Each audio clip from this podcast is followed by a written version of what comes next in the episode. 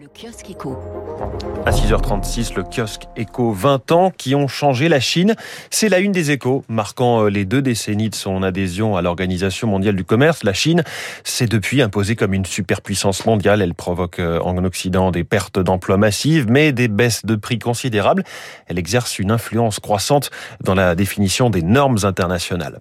Les vastes chantiers économiques de la présidence française de l'Union européenne, c'est à lire euh, en deuxième page du Figaro. On serait tenté de rajouter les nombreux chantiers, puisque les voici.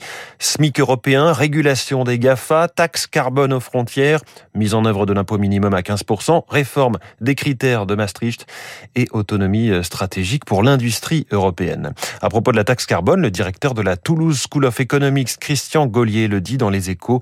Quoi qu'il arrive, la transition écologique sera coûteuse.